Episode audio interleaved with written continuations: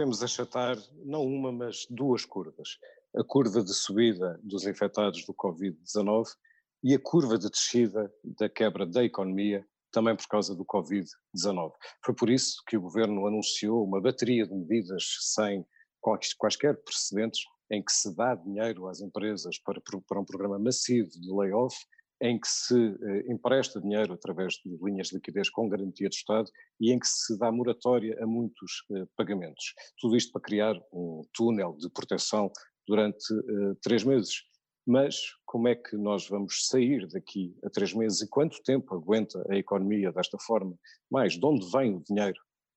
Olá, seja bem-vindo a O País que se Segue um projeto da Fundação Francisco Manuel dos Santos, que nos traz aqui todos os dias, sempre em direto, às 7 horas, nas redes sociais da Fundação, ou depois em vídeos que ficam gravados e que também podem ser vistos ao longo uh, do dia. Hoje vamos falar de economia.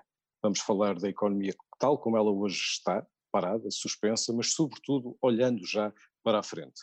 E o nosso convidado de hoje é Fernando Alexandre. Ele é economista, tem 48 anos, é da Universidade do Minho é doutorado pela Universidade de Londres, foi secretário de Estado, secretário de Estado adjunto do Ministro da Administração Interna entre 2013 e 2015 e é coautor de um livro editado pela Fundação Crise e Castigo, precisamente sobre a crise financeira e o resgate a Portugal.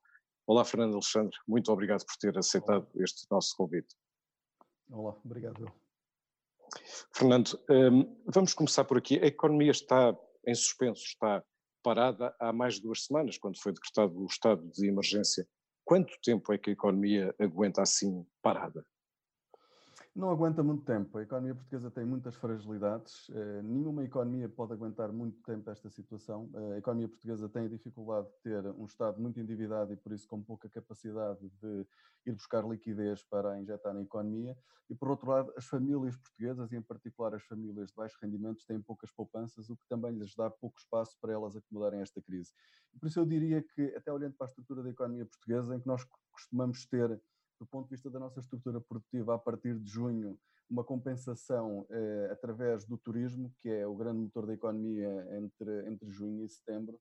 Eu diria que se nós não metermos a economia a funcionar eh, até essa altura, eu, eu diria nos próximos dois meses, nós vamos ter problemas sérios no verão, porque nós sabemos hoje que não vamos ter turismo, porque não é uma opção nossa, é, é, uma, é um, é um, é, foi um movimento internacional, as fronteiras estão todas fechadas e por isso acho que devemos dar como adquirido que não vamos ter turismo no verão. Se não tivermos turismo no verão para que a nossa economia possa manter níveis de atividade e níveis eh, de emprego eh, que nos permitam ter uma economia com mínimo de sustentabilidade, nós temos que ter outros setores da economia a funcionar e a recuperar. E por isso nós temos que olhar eh, para a frente, temos esta dimensão toda da, da, da, da, da saúde que é muito importante e temos sido bem-sucedidos a controlar a propagação do vírus e a conseguir conter a pressão sobre o nosso sistema de saúde eh, e dessa forma a proteger as pessoas, mas nós temos que pensar em estratégias eh, de começar a pôr eh, a economia a funcionar nos próximos meses. Ou seja, nós não podemos estar à espera que apareça a vacina, de que haja um conjunto de instrumentos que nos vão permitir retomar. E, obviamente, a economia, a atividade económica. Isto, obviamente, não depende só de nós, depende da União Europeia como um todo, porque a nossa economia depende muito também daquilo que acontece nas outras, nas, aquilo que vai acontecer na nossa economia depende muito do que acontece nas outras economias, mas para que nós possamos arrancar, eh, nós temos que nos preparar para começar a, a dinamizar um conjunto de setores que eu acho que, que, que mesmo para, do ponto de vista sanitário, serão essenciais nos próximos, nos próximos tempos. Portanto, diz que a economia não aguenta muito tempo assim e que a partir de junho precisaríamos de ter outros setores reativados para compensar a quebra uh, do turismo. Um, como é que se transforma, ou como é que se visualiza uma economia uh, que não aguenta muito tempo? É sobretudo através do desemprego. Eu recordo que o Banco de Portugal uh, fez estimativas, previsões para este ano de um crescimento do desemprego para, para 10%. Se a economia não for reativada, como diz, então aí poderemos ter um desemprego maior. É, é o desemprego e é, é, o outro lado da produção, porque mesmo que o emprego seja, se consigamos suster o emprego em níveis razoáveis graças a políticas como o layoff, nós não vamos ter produção, ou seja, nós temos que ter uma estratégia para ter produção. E a esse propósito eu gostaria de referir que nós temos neste momento um problema de, de falta de capacidade de produção numa, numa série de áreas. Por exemplo, a, a, área dos testes para as pessoas que têm sintomas de Covid, que tem sido criticada em Portugal, eh, por, não se, por não ser ainda suficientemente, ehm, eh, eh, não ser feito a um número suficientemente grande de pessoas, é um problema que existe na Alemanha, existe nos Estados Unidos, existe em todo o mundo. E existe porquê? Porque não há reagentes, não há componentes necessários, produtos, os produtos são necessários para fazer os testes. E por isso, há aqui uma oportunidade de mercado também, que é uma oportunidade, é uma necessidade para o sistema de saúde, é dar resposta a uma necessidade do sistema de saúde e, por outro lado, é uma oportunidade de mercado. Ou seja, a, a Comissão Europeia, neste momento, tem imensos concursos abertos precisamente para o fornecimento, seja de reagentes para a realização de testes de Covid, seja de equipamentos de proteção individual, seja a questão de ventiladores. Ou seja, há aqui uma parte da atividade económica que é absolutamente essencial, quer por razões de sobrevivência, é, é, literalmente, das pessoas, quer por razões económicas. e por isso nós temos que conseguir direcionar rapidamente. Isso está a ser feito em alguma medida, mas não está a ser feito, se calhar, com a escala que nós precisamos e com, a, com, a, e com, a, escala que nós podemos eh, fazer em Portugal, e por nós temos também que ter capacidade de aproveitar essas oportunidades que eh, estão neste momento, que a sociedade necessita, ou seja, e que o mercado procura e que nós não Ou seja, neste, resposta... neste momento temos um problema também de, de, logística, não é? Ou seja, de acesso, por um lado, a matérias-primas para produzir, mas também da capacidade de as distribuir depois de, de estarem produzidas. E isso consegue-se reativar eh, de que forma é que isso se faz? Eh, isto exige uma grande coordenação. Eu e um grupo de, de economistas de várias universidades portuguesas e também estrangeiras eh, fizemos um documento em que propusemos a criação de gabinetes de monitorização a nível nacional na União Europeia, precisamente que permita monitorizar a produção de um conjunto de bens essenciais, que têm que ser definidos ao nível governamental e eh, fazer, no fundo, a sequência dessas cadeias de produção e de distribuição, identificar os estrangulamentos que possam existir, seja porque não há mão de obra, seja porque as fronteiras estão fechadas, seja porque há uma componente que vem da China e não chega por alguma razão, ou porque também há problemas sanitários noutras zonas do mundo e por isso prevenir eh, rupturas na cadeia de abastecimento. Isto é tão importante porque, porquê? Porque mesmo do ponto de vista, se nós pensarmos o cloro, vou dar só um exemplo, o cloro que é absolutamente essencial para garantir água potável nas torneiras eh, das nossas casas. É preciso garantir que não há falhas no abastecimento de cloro. Ou seja, o cloro tem que se perceber exatamente onde é que ele vem, de que países é que vem, qual é o estoque que existe, é, quais são as necessidades e garantir eh, com o tempo, e se for preciso eh, ir buscar fontes alternativas de produção, reafetar a produção para garantir que, estou a dar um exemplo apenas, de que um bem tão essencial como é o cloro não vai ter uma falha, porque da forma que nós temos neste momento a economia a ser afetada por este vírus, nós temos secções do processo produtivo e do processo de distribuição que estão a ser afetadas eh, por uma lógica que não é uma lógica económica, é uma lógica que tem a ver com o contágio, com a doença que as pessoas sofrem e que as faz sair do processo produtivo. Ou seja, há muitas medidas, eh, o que está a dizer é que há muitas medidas que já estão a ser tomadas agora, ou que não, ou que ainda não estão a ser tomadas, mas já deviam estar a ser tomadas, que também vão condicionar a retoma. Como é que pode ser uh, a retoma? Enfim, não lhe pergunto o, o, o, quando, porque, porque hoje é muito, há uma grande invisibilidade, mas pergunto-lhe como é que pode ser a retoma, uma vez que nós não vamos uh, reatar o momento que, que vivíamos antes? Esta, esta interrupção tem ela própria consequências. Nós vamos ter uma alteração uh, com uma crise deste tipo, uh, que vai ser, uh, que é de uma amplitude nunca vista, isto só de facto em situações de guerra, quando os países são mesmo afetados no seu território do ponto de vista da capacidade produtiva. Nós nunca tivemos uma, uma, uma situação desta e que é uma situação que atinge o mundo todo. Isto torna logo difícil prever a recuperação, porque normalmente o que nós temos no mundo é, são zonas do planeta que têm diferentes dinâmicas, por isso, quando há zonas que podem estar num processo menos dinâmico ou com mais dificuldades, há outras que estão a produzir mais e que acabam por arrastar o crescimento económico. Nós, neste momento, temos a China, temos a União Europeia, temos os Estados Unidos, temos os países emergentes, eh, temos o mundo todo eh, numa forte desaceleração. O FMI disse que estamos, eh, estamos de facto com, com, uma, com, com, uma, com uma, uma, já em recessão a, a, nível mundial. Ora, nós temos aqui eh, uma dimensão desta crise que vai ser muito importante para a retoma, mas que antes da retoma vai ser a forma como ela vai eh, influenciar a estrutura produtiva dos países, é a rapidez com que isto aconteceu. Nós comparamos esta crise com outras crises, como a crise financeira internacional. A crise financeira internacional deu os primeiros sinais em meados de 2007 mas fez-se sentir no mundo todo no segundo semestre de 2008. Uh, eh, houve medidas que foram sendo tomadas para tentar conter os efeitos negativos. esta crise, em dois meses, eh, eh, propagou-se a toda a economia mundial, ou seja, foi extremamente rápida. E por isso os efeitos destrutivos potenciais desta crise são avassaladores e nós temos que estar preparados para isso, ou seja, a forma como nós estamos a ser surpreendidos tem que nos levar a estar um passo à frente, se quisermos, dos efeitos do vírus.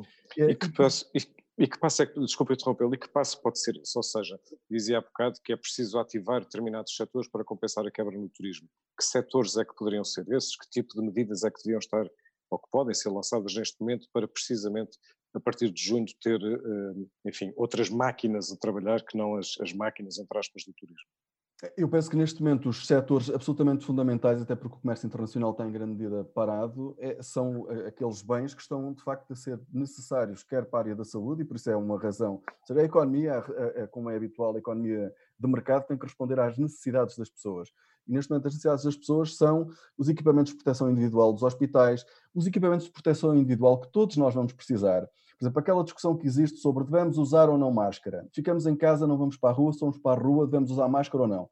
A única razão para não usarmos máscara é que não há máscaras. Ou seja, eh, se, se, houvesse máscaras no mercado que fossem suficientes, os especialistas são consensuais a dizer: sim, senhor, se andar de máscara é muito mais. Eh, protege-o a si e protege os outros eh, se usar esse tipo de equipamento. E por isso, ah, do ponto de vista da necessidade do mercado, e que é uma necessidade social, porque o mercado responde às necessidades da sociedade, uma, um conjunto de bens que têm que ser produzidos.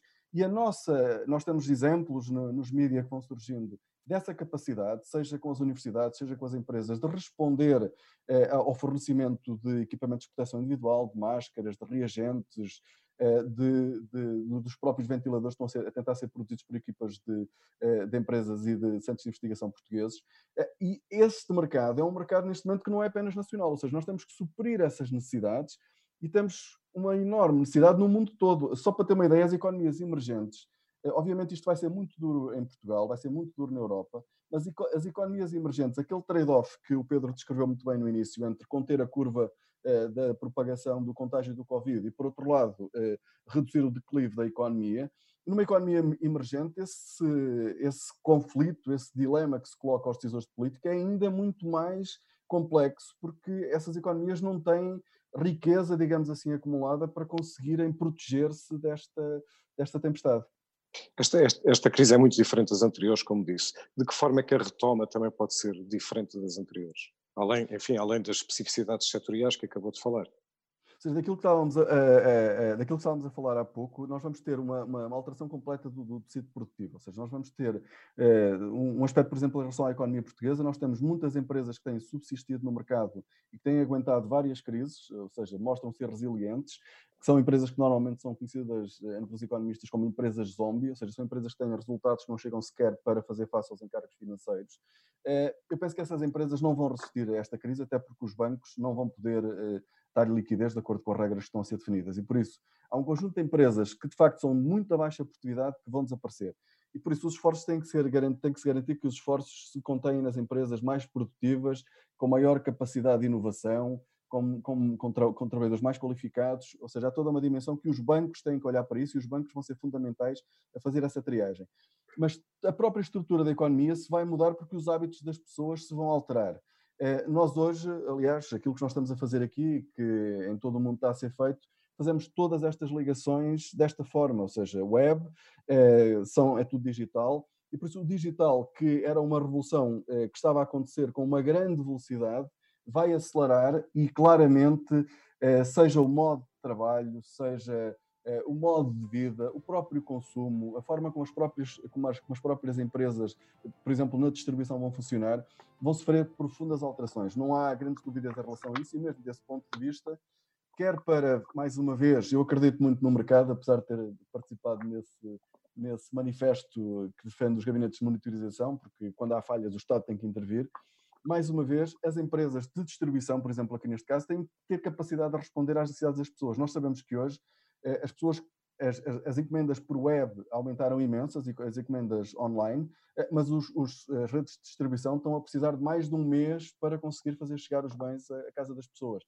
Ora, as, as, empresas vão ter que aumentar essa capacidade e aquilo que se espera é que depois de aumentarem, as pessoas continuem a utilizar uh, esse tipo de recurso. E por isso se calhar, mesmo na, no próprio, na própria forma como se faz a relação entre os, o, o, os comerciantes e os consumidores, vamos ter alterações muito profundas. Isso, obviamente, também implica alterações no tipo de trabalhadores, no tipo de, da estrutura das próprias empresas e na sua própria ou seja, organização. Ou seja, o que está a falar é de uma transformação eh, produtiva, mas também dos hábitos de, eh, de, trabalho que têm a ver, primeiro, com os setores de atividade, de saúde, tecnologia, eh, áreas de investigação, negócios de, eh, de comércio online e, por outro lado, também da forma como trabalhamos. Por exemplo, teletrabalho, enfim, reuniões ou conversas como esta que, estão, que estamos a ter. Isto são mudanças que provavelmente vão, já estavam, enfim, já havia uma tendência, mas que provavelmente vão acelerar muito.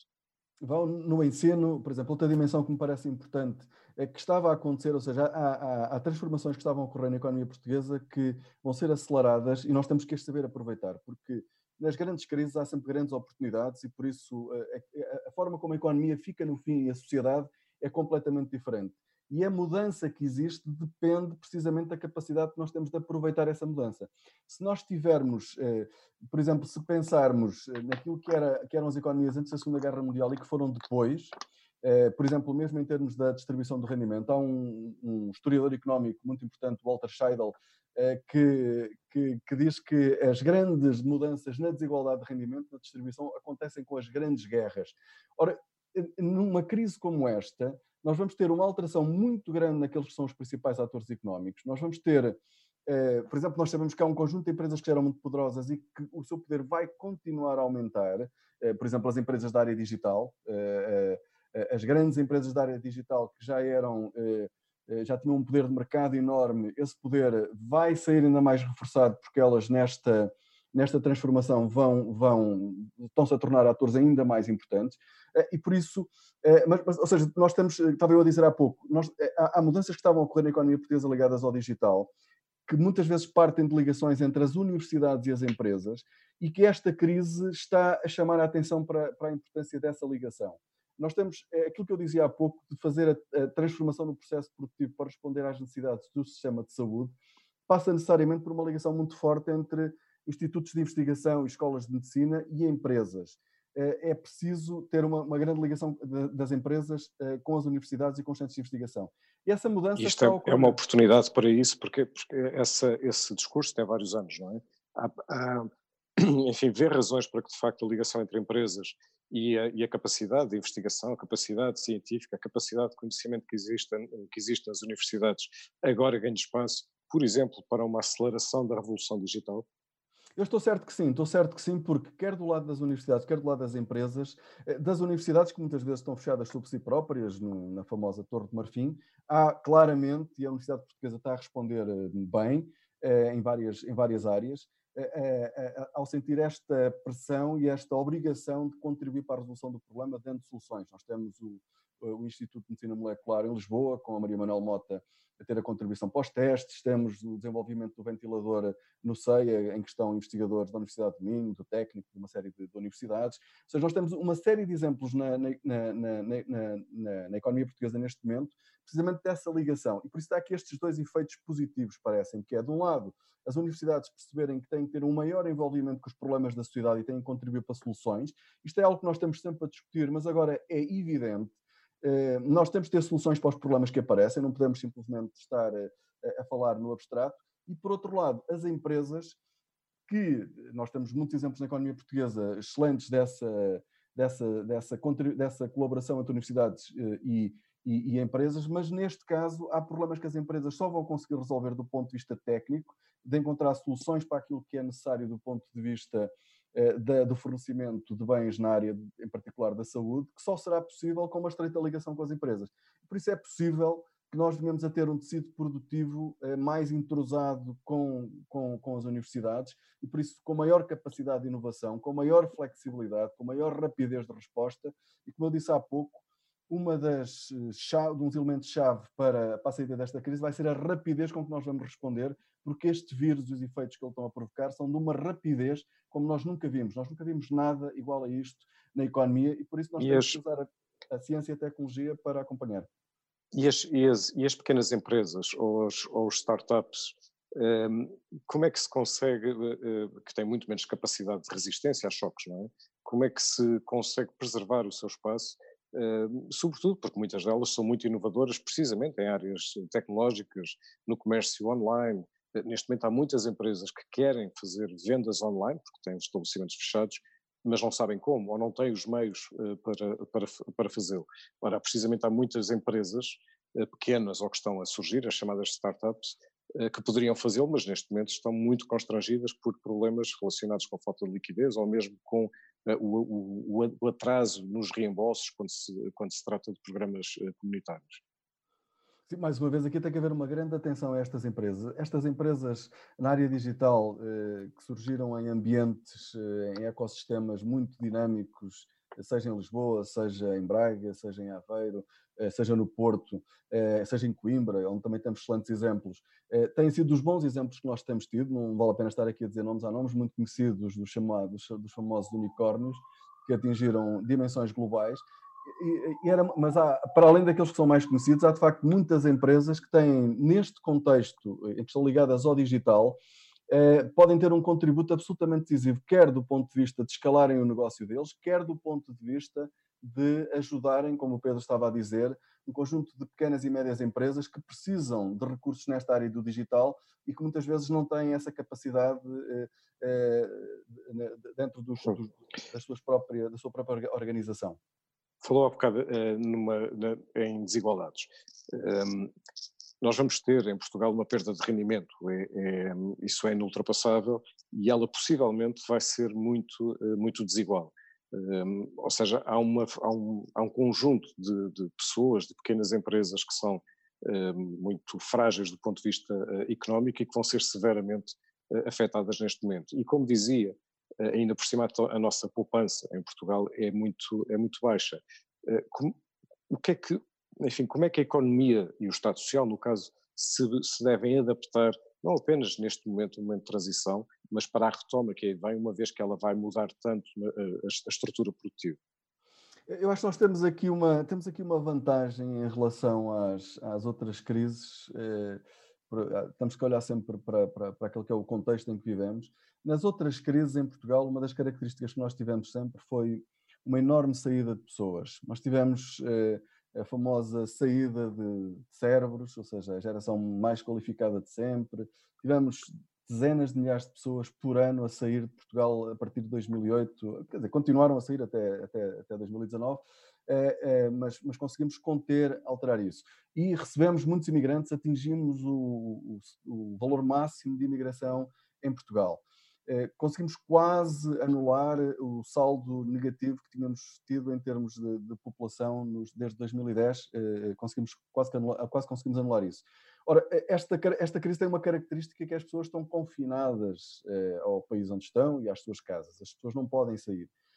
Do ponto de vista de Portugal, isto pode ser uma oportunidade, porque a imigração numa crise é uma forma das pessoas também resolverem o seu problema, não têm emprego, procuram emprego noutro sítio e compensam com, com o seu rendimento. Neste caso, não podem fazer isso porque nós temos cá as pessoas, as pessoas não saíram. E por isso, Portugal, desse ponto de vista, mais, vai estar melhor preparado, mais bem preparado para a retoma e para a recuperação, porque nós vamos ter eh, os excelentes eh, trabalhadores cá em Portugal. Eh, de facto, a geração mais qualificada de sempre está cá. E eu acho que é uma geração também que, pelas características que ela tem, é uma geração com, com mundo, é uma geração mais qualificada, vai ter a capacidade de dar uma resposta a esta crise como eu penso que nunca, nós nunca tivemos. Eh, nós nesta crise não vamos sair só com medidas, as medidas do governo são fundamentais, as medidas da União Europeia são fundamentais, mas esta é uma daquelas crises em que nós, em cada organização, em cada quase família, nós vamos ter que ter capacidade de mobilizar as pessoas, de ter as pessoas eh, motivadas, das pessoas não perderem a esperança e das pessoas perceberem como é que podem contribuir para ajudar o país e para se ajudarem a si próprias numa situação tão difícil. É, Sim, facto, diga, diga, desculpa. Sejam os portugueses, sejam os que também são, são, são portugueses que estão cá e trabalham cá e têm as suas vidas cá e querem continuar cá, eh, nós vamos ter essas pessoas todas com vontade de rapidamente voltarem ao processo produtivo, com vontade de voltarem a reconstruir a, eh, a, eh, a, sua vida, a sua vida e a recuperar o seu rendimento e por isso, desse ponto de vista, eh, se nós tivermos do ponto de vista internacional, porque não podemos esquecer isto, nós somos um país pequeno e sozinhos não conseguimos fazer nada, eh, mas nós, do ponto de vista das nossas condições internas, eu acho que nós vamos ter condições para isso.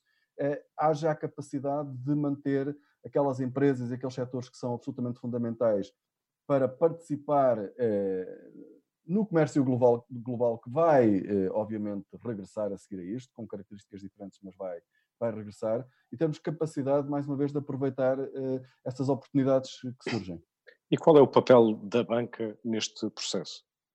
É absolutamente essencial. Ou seja, é, é, é a banca que vai levar o dinheiro uh, às empresas. Quando nós estamos a falar uh, do tecido produtivo que vamos ter depois desta crise, isto vai depender daquilo que os bancos fizerem e da capacidade de avaliação do crédito por parte da banca.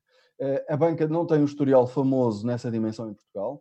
É, por isso, e por isso tem um nível de, de, de crédito mal parado tão elevado, é, e o que reflete essa, essas dificuldades que a banca teve ao longo da sua história, mas nós sabemos que a banca mudou muito nos últimos anos. Nós temos uma banca diferente, mesmo do ponto de vista da gestão, temos caras novas eh, nos conselhos de administração, temos uma, também uma supervisão diferente, seja ao nível europeu, seja ao nível nacional, eh, e por isso eu penso que nós vamos ter a capacidade desta vez de saber quais são as empresas onde não vamos conseguir chegar, eh, porque não vamos chegar a todas, não há, eh, não, não pode haver ilusões em relação a isso, ou seja, há empresas que vão falir, há pessoas que vão perder o emprego por essa razão, mas é absolutamente fundamental nós percebermos quais são as empresas que têm condições para sobreviver e que são essenciais para a recuperação que nós vamos precisar. Seja, e são os bancos, de alguma forma, que fazem essa, essa triagem, é? quando decidem que empresas continuar a apoiar e que empresas deixar de, eh, de apoiar. Tens que fazer outra pergunta que é sobre a União Europeia. Qual é, uh, o que é que nós podemos eh, esperar e, sobretudo, o que é que nós devemos desejar uh, de, da União Europeia numa crise como estas? Eu sou um europeísta desde sempre, como a maior parte dos portugueses. mas eu acho que aquilo que nós temos sentido nos últimos tempos, com esta crise, com esta em particular, é que quando nós olhamos para as medidas que estão a ser tomadas nos Estados Unidos, a rapidez com que eles as tomaram, ou na Inglaterra, é tudo tão mais rápido a reação, e já referi aqui que a rapidez com que nós vamos reagir vai ser decisiva, porque se nós não formos muito rápidos quando dermos conta, temos danos que são irrecuperáveis causados na economia.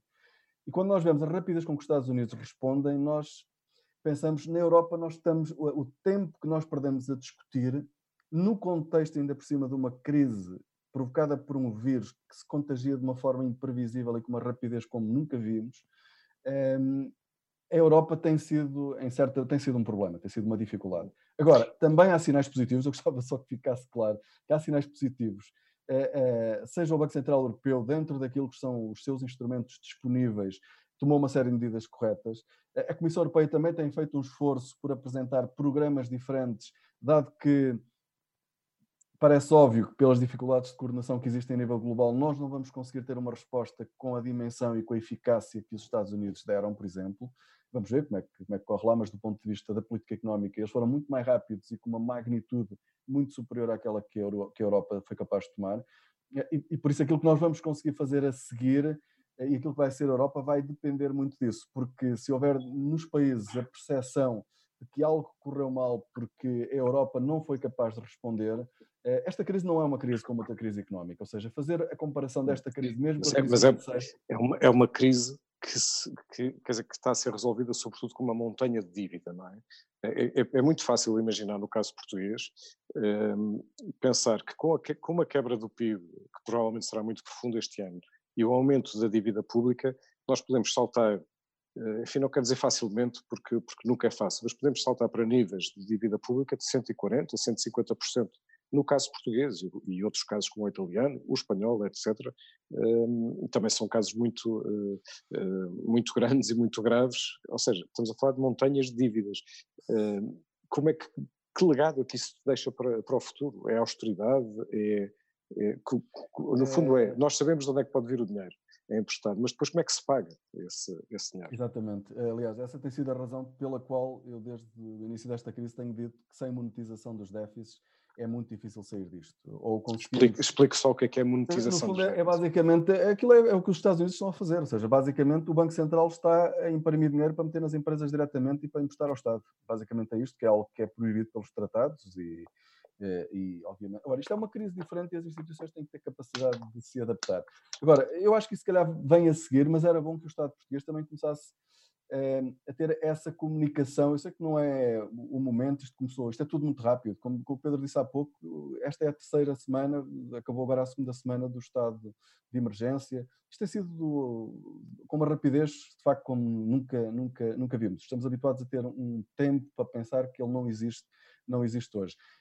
Mas era bom que o Estado português começasse a passar a mensagem de que, de facto, os portugueses vão interiorizando isso e penso que o Primeiro-Ministro tem sido muito claro até a falar em relação a isto, ou seja, esta crise vai ter custos muito grandes em termos de rendimento das pessoas e nós podíamos começar a pensar em formas eh, do ponto de vista também da dívida, porque nós mesmo para criarmos reputação junto dos nossos investidores vamos ter que fazer isso, eh, de se calhar alguma da dívida que o Estado vai, vai, ter, que, vai ter que emitir, em que vai, vai ter que, que contrair, seja dívida interna. E como é que isso faz? Isso faz se calhar, com novos instrumentos de captação de dívida interna. Faz-se. Está a falar de produtos como certificados da Forro, não é? Os certificados da Forro, que se calhar podem quase ser obrigatórios eh, para uma parte do rendimento de algumas pessoas, não sei. Este tipo de coisas. Se a dívida ficar cá dentro, eh, apesar de tudo, é diferente do ponto de, do, do ponto de vista do risco. E para os nossos parceiros europeus, a quem nós estamos sempre a apelar à mutualização da dívida. E para os investidores internacionais, se nós rapidamente dessemos um exemplo de que percebemos os riscos que temos com o endividamento e que estamos a atuar nesse sentido, eu acho que, mais uma vez, atuando rapidamente e dando os sinais certos, aquilo que nós podemos ganhar agora é, vamos ter sempre custos, mas podíamos reduzir os custos que vamos ter a seguir. Quanto mais nós adiarmos é, a, assunção de uma parte dos custos que vamos ter, pior vai ser, porque os mercados depois não vão perceber isso eh, e não vai ser fácil conseguir esse, esse endividamento. Fernando Alexandre, numa frase curta para resumir o que, tanto o que, já, o que já disse e já nos ajudou a pensar na economia, afinal, que país se segue? Vai ser, como o Pedro disse, um país mais endividado. Agora, como eu disse há pouco, vai ser um país com os portugueses todos cá, eh, porque não podemos sair, tivemos que ficar cá, tivemos que enfrentar a crise. Eh, e eu estou certo que Uh, isto é uma crise diferente e nós vamos ter, eu acredito muito. Portugal tem uma identidade muito forte, isto não é um apelo ao nacionalismo, mas Portugal tem uma identidade muito forte, é uma sociedade que tem revelado coesão em momentos muito difíceis e por isso eu acho que nós vamos ter capacidade uh, de mobilização, uh, mas tem que ser com inteligência, isto não é só com vontade, tem que ser com muita inteligência, com uma grande capacidade de análise dos dados que existem ao nível governamental, eh, envolvendo o máximo de pessoas as sociedades e a capacidade que elas têm de fazer e transformar eh, depende muito da capacidade que elas têm de ir buscar o melhor que os seus cidadãos têm, de, ir, de, envolver ao máximo as pessoas e delas poderem dar, entregar à sociedade uh, o, que, o que de melhor elas têm, porque se nós tivermos muitas capacidades, seja nas universidades, seja em empresas, uh, em todas as dimensões que nós temos, e depois, se isso não for aproveitado para resolver os problemas que hoje são óbvios os que temos para resolver, obviamente será mais difícil. Mas por isso eu penso que no fim disto tudo, eh, e faltará algum tempo, eu acho que nós podemos sair daqui como uma sociedade mais coesa e espero que mais próxima ainda da Europa, porque a União Europeia vai ser essencial para resolvermos isto. Cada um de nós também está a aprender com esta, com esta crise. Eh, é também o seu caso. Qual é o Fernando Alexandre que se segue? É, é, o, é o, do ponto de vista. Eu, eu sempre tive uma percepção de que as, uh, o mundo em que nós vivemos é muito frágil. Uh, os, os, laços, as instituições, uh, isto é tudo muito frágil. E eu acho que, mais uma vez, eu, mas eu por natureza sou um otimista, mas sou um otimista que, que procura perceber a realidade. Sou otimista no sentido em que acredito que o progresso, a ciência, o conhecimento, a razão nos podem fazer avançar e melhorar a nossa vida eh, mas de facto há dimensões na natureza, há dimensões que nós, eh, o homem, obviamente, a humanidade vai ultrapassar isto, mas eh, a humildade é muito importante e esse sentimento de que é tudo muito frágil. E, por isso percebermos isso, acho que esse sentimento que eu pessoalmente tenho é um sentimento que a maior parte de nós hoje temos, porque o mundo hoje é completamente diferente do que era no início do, do mês de março. Fernando Alexandre, muito obrigado por ter estado connosco. Obrigado. Muito obrigado a si também, muito obrigado a si que esteve connosco a ver este, este episódio. E nós voltamos na segunda-feira para mais uma conversa, de novo às sete, em direto, sempre sobre o país que se segue.